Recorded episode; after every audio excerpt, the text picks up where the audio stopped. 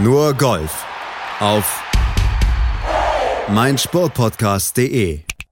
BMW International Open 2019 in München Eichenried. Morgen geht's los auf der Anlage. Dann werden die ersten Superstars an den Abschlag gehen. Martin Keimer ist mit dabei, Thomas Björn ist mit dabei, Torbjörn Olesen ist mit dabei, Titelverteidiger Matt Wallace ist mit dabei und einer von der PGA Tour ist auch rübergekommen. Jemand, der relativ selten in Europa abschlägt. Jonathan Vegas, nämlich der Mann aus Venezuela. Auch der gibt sich in München die Ehre. Und unsere Kollegin Desiree Wolf, die hatte Gelegenheit, zusammen mit dem Kollegen Tom Carlyle von der European Tour und mit Felix Haselsteiner von der Süddeutschen Zeitung mit Jonathan Vegas im Vorfeld zu sprechen. Ihr hört ein Gespräch über die BMW International Open, aber auch über die politische Lage im Heimatland von Jonathan Vegas in Venezuela. Da geht es ja gerade ziemlich drunter und drüber in Sachen Politik. Jonathan Vegas spricht darüber, wie ihn diese Vorgänge in seiner Heimat belasten. Jetzt hier bei uns im Interview auf meinsportpodcast.de bei Nurgolf. Thank you. It's your your first sort of regular European Tour event. How are you enjoying it over here so far? Uh, loving it, believe it or not. Yeah, I mean, having a having a great time. Obviously, uh, the weather's been amazing. Mm-hmm. My type of weather, a little warmer, so that that that's a great start for me. Uh, but no, I mean, it's been it's been amazing. I mean, I have have tons of friends in the European tour. Um, you know, guys that that we see on a regular basis. Some that I haven't seen in a while. That it's uh, it's phenomenal catching up with. Um, and uh, yeah, it's good. I mean, it's good. Like I was telling my wife yesterday, it's good to have a little different, different air, a little fresh air. Um, you know, coming and seeing the guys, seeing a whole different atmosphere, uh, getting to meet you know a whole different uh, spectrum of people in, the, in the Europe. Uh, um, and uh, so it's been a blast. It's been a blast ever since since we got out of the plane, um, and uh, we're having, like I said, we're having a good time right now. Yeah. And um, when you were given the, the, the opportunity to come and play this event, must have been a, an easy decision to make. I mean, extremely easy. Uh, one because uh, obviously I'm Venezuelan and I like playing around the world, uh, so that's, that's something that I've that I've seen myself, and that's something that I that I've talked to my agents a lot about. Uh, that I need to become a little bit more of an international player, not only in you know playing in the U.S. Uh, but I mean, the U.S. still my main tour, but obviously I like to focus on being an international player. And also, you know, like I said, my wife is half German. She has family that live here in Munich. Um, you know, so it was a super easy decision with both. I mean, coming to play golf, uh, you know, that would be a great opportunity for her to see her family and spend time with her, uh, with them, and um, you know, and like I said, it was just one of those things that worked out, and and um, you know, and like I said, I mean, I've always looked forward to to playing other places, to winning golf tournaments outside the U.S., and uh, this is a good opportunity. Yeah, and you say winning golf tournaments outside the U.S. You won the Canadian Open twice, so you, have got form for doing that. Yeah, I mean, it's, I think the form it's kind of getting used to the, the, the place that you're at, um, and uh, especially for a lot of us that tend to focus a lot on playing in the U.S um, kind of embracing the culture, embracing where you are, um, you know, enjoying it, having a good time. Uh, that's always a great start. Obviously, kind of embracing the people and you know the language, that everything that, that comes in this case with Germany. Um, and uh, the moment, the more you can do that, the, the, better you can deal with a lot of that stuff. The better it's going to translate into the golf course. Uh, which, uh, you know, like I said, I've done in the past with, you know, winning all, all over South America and the U.S. and Canada you know, obviously you're talking about Venezuela. Um, you grew up there. Um, tell us a bit about, you know, how was golf? What was golf for you when you were young? Was that like? So golf in Venezuela has always been a challenge. Um, you know, I think I've always been extremely lucky and blessed. Uh, you know, one to play golf, uh, and two to be able to do it. Uh, you know, all the way to this level, because of I mean, Venezuela is a really a minor sport. It's a sport that is you know, kind of seen uh, for the wealthy, super wealthy in, in, my country, it's been kind of attacked a lot by our government.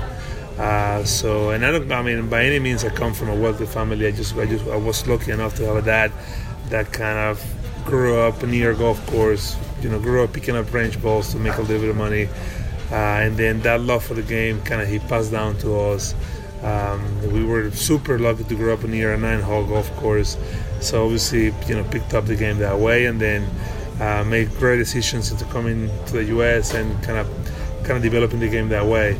Uh, but um, you know, it it was always a challenge. Uh, you know, growing up there, playing golf there, but uh, you know, obviously the love for the game and the passion for it uh, was bigger than than any of that, and has, has taken me all the way to here. I imagine it must have been a great step coming to the US as a youngster.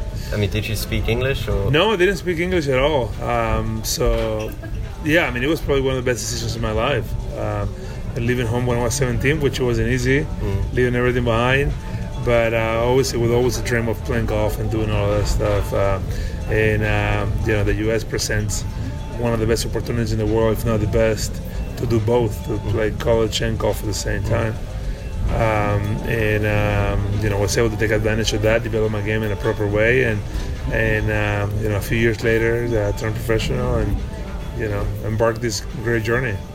I mean, it pretty quickly you started winning on the on the PGA tour, wasn't it? Yeah, I mean, I got really lucky. I mean, if you want to call it lucky or fortunate or I don't know, whatever you want to call it. But uh, winning my second PGA Tour event, uh, I- it was it was, it was good. I mean, I think the the best thing of that is that it kind of opened uh, a lot of opportunities Mm. uh, just to become a PGA Tour event, being able to kind of establish myself on the tour um, from the early points, not having to struggle so much like some of the younger guys do, which is always hard to stay on the PGA Tour.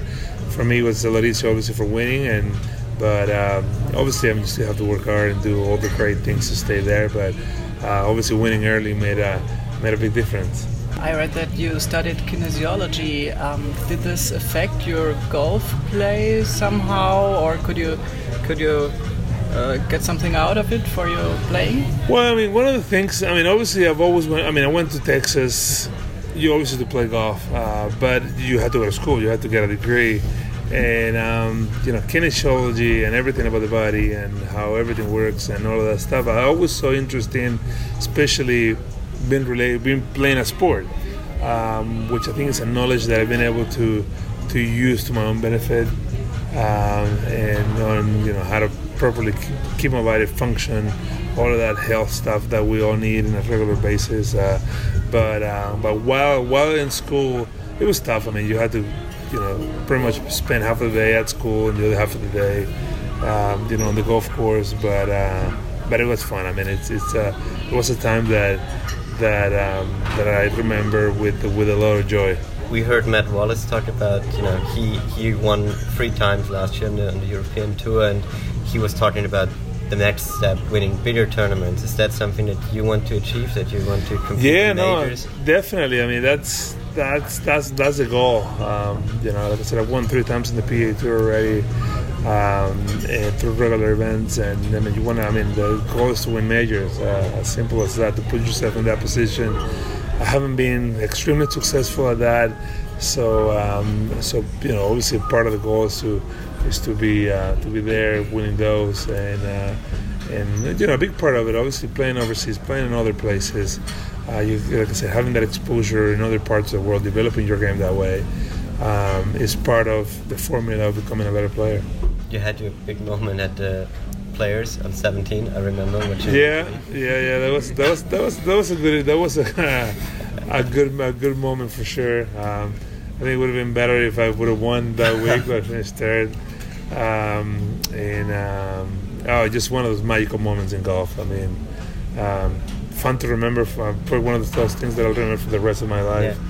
Um, and um, you know, like I said, an iconic hole, an iconic moment that uh, that um, stay with me forever.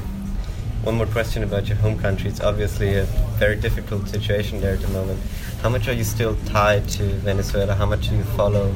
Oh, I mean, every day I wake up, I wake up every day just reading the news and uh, seeing how everything, what's happening. Uh, obviously, um, you know, we need to get rid of the government. As simple as that. Uh, it doesn't matter how it happens, but it needs to happen.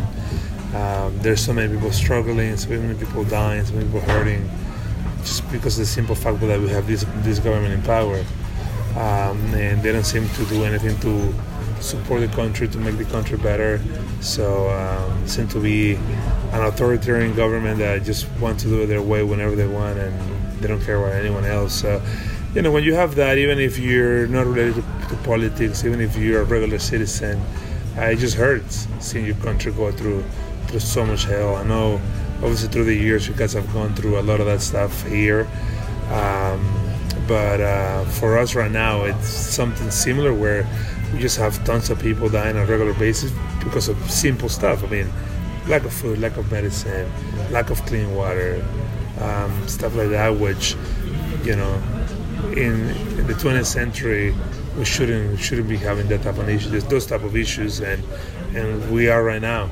So we're probably one of the worst countries in the world when it comes down to to living uh, kind of living quality. So um, so something needs to happen, and um, obviously I've always been super outspoken about it. Um, but it just has sad seeing your people hurting that way. Absolutely. How much has golf been affected by the last years? And you know, I guess there's not it's it's hard, man. It's hard. Uh, just a simple fact that obviously people, um, you know, are, are critique a lot. You know how outspoken I've been about it, and how you know in touch I've been and emotional I've been about the whole situation. Um, which yeah, I don't feel like it's hurt golf, but um, you know, it's it's another you know worry that that I have. I still have family there that I have to you know find a way to to help. Um, and uh, so I mean I have you know uncles and cousins on a regular basis uh, talking to me about help to leave the country and go places and do this and do that. So when you have to deal with that type of stuff, uh, it's not easy. Uh, but like I said, I feel like I've like I've managed it well enough to, you know, it hasn't really made an impact on the game. But like I said, something extra that I wish I wouldn't have to deal with. Vielen Dank an Jonathan Vegas, vielen Dank an Felix Hasensteiner, Tom Carlyle und natürlich an unsere Nurgolf-Expertin Desiree Wolf für euch vor Ort in München Eichenried. Sie wird sich über die nächsten Tage bei euch immer wieder melden mit Interviews, mit Stimmen, mit Eindrücken von vor Ort. Ihr verpasst nichts von diesem Turnier hier bei Nurgolf auf meinsportpodcast.de, Deutschlands größten Sportpodcast-Portal. Abonniert einfach unseren Nurgolf-Feed, den Golf-Feed und dann seid ihr immer bestens informiert mit dem Podcatcher eures Vertrauens. Was zum Teufel, du Bastard? Du bist tot, du kleiner Hundeficker. Und dieser kleine Hundeficker, das ist unser Werner. Ein ganz normaler Berliner Kleinstkrimineller, der dann aber im Knast das Ding seines Lebens dreht. Una Fantastica Risetta Perla Pizza. Er klaut seinem Zellengenossen ein Pizzarezept. Aber nicht irgendeins. Und mit dem eröffnet Werner dann die beste Pizzeria Berlins. Doch Werners Glück ist nur von kurzer Dauer. Denn es hagelt Probleme. Werners Pizzaparadies. Erstmals großes Kino- und Podcast-Format. Mit fetter Starbesetzung. Alina But, Kida Ramadan, Edin Hasanovic, Oliver Koritke, Ralf Richter, Ben Becker, Winfried Glatzeder, Anna Schmidt und viele mehr. Abonniert die Scheiße. Jetzt macht schon, mach! Nur Golf auf meinsportpodcast.de. Willkommen bei meinsportpodcast.de. Wir sind Podcast. Wir bieten euch die größte Auswahl an Sportpodcasts, die der deutschsprachige Raum so zu bieten hat. Über 20 Sportarten, mehr als 45 Podcast-Serien, über 9000 veröffentlichte Podcasts und über 5 Millionen Podcast-Downloads allein im Jahr 2018. Wir sind Podcast.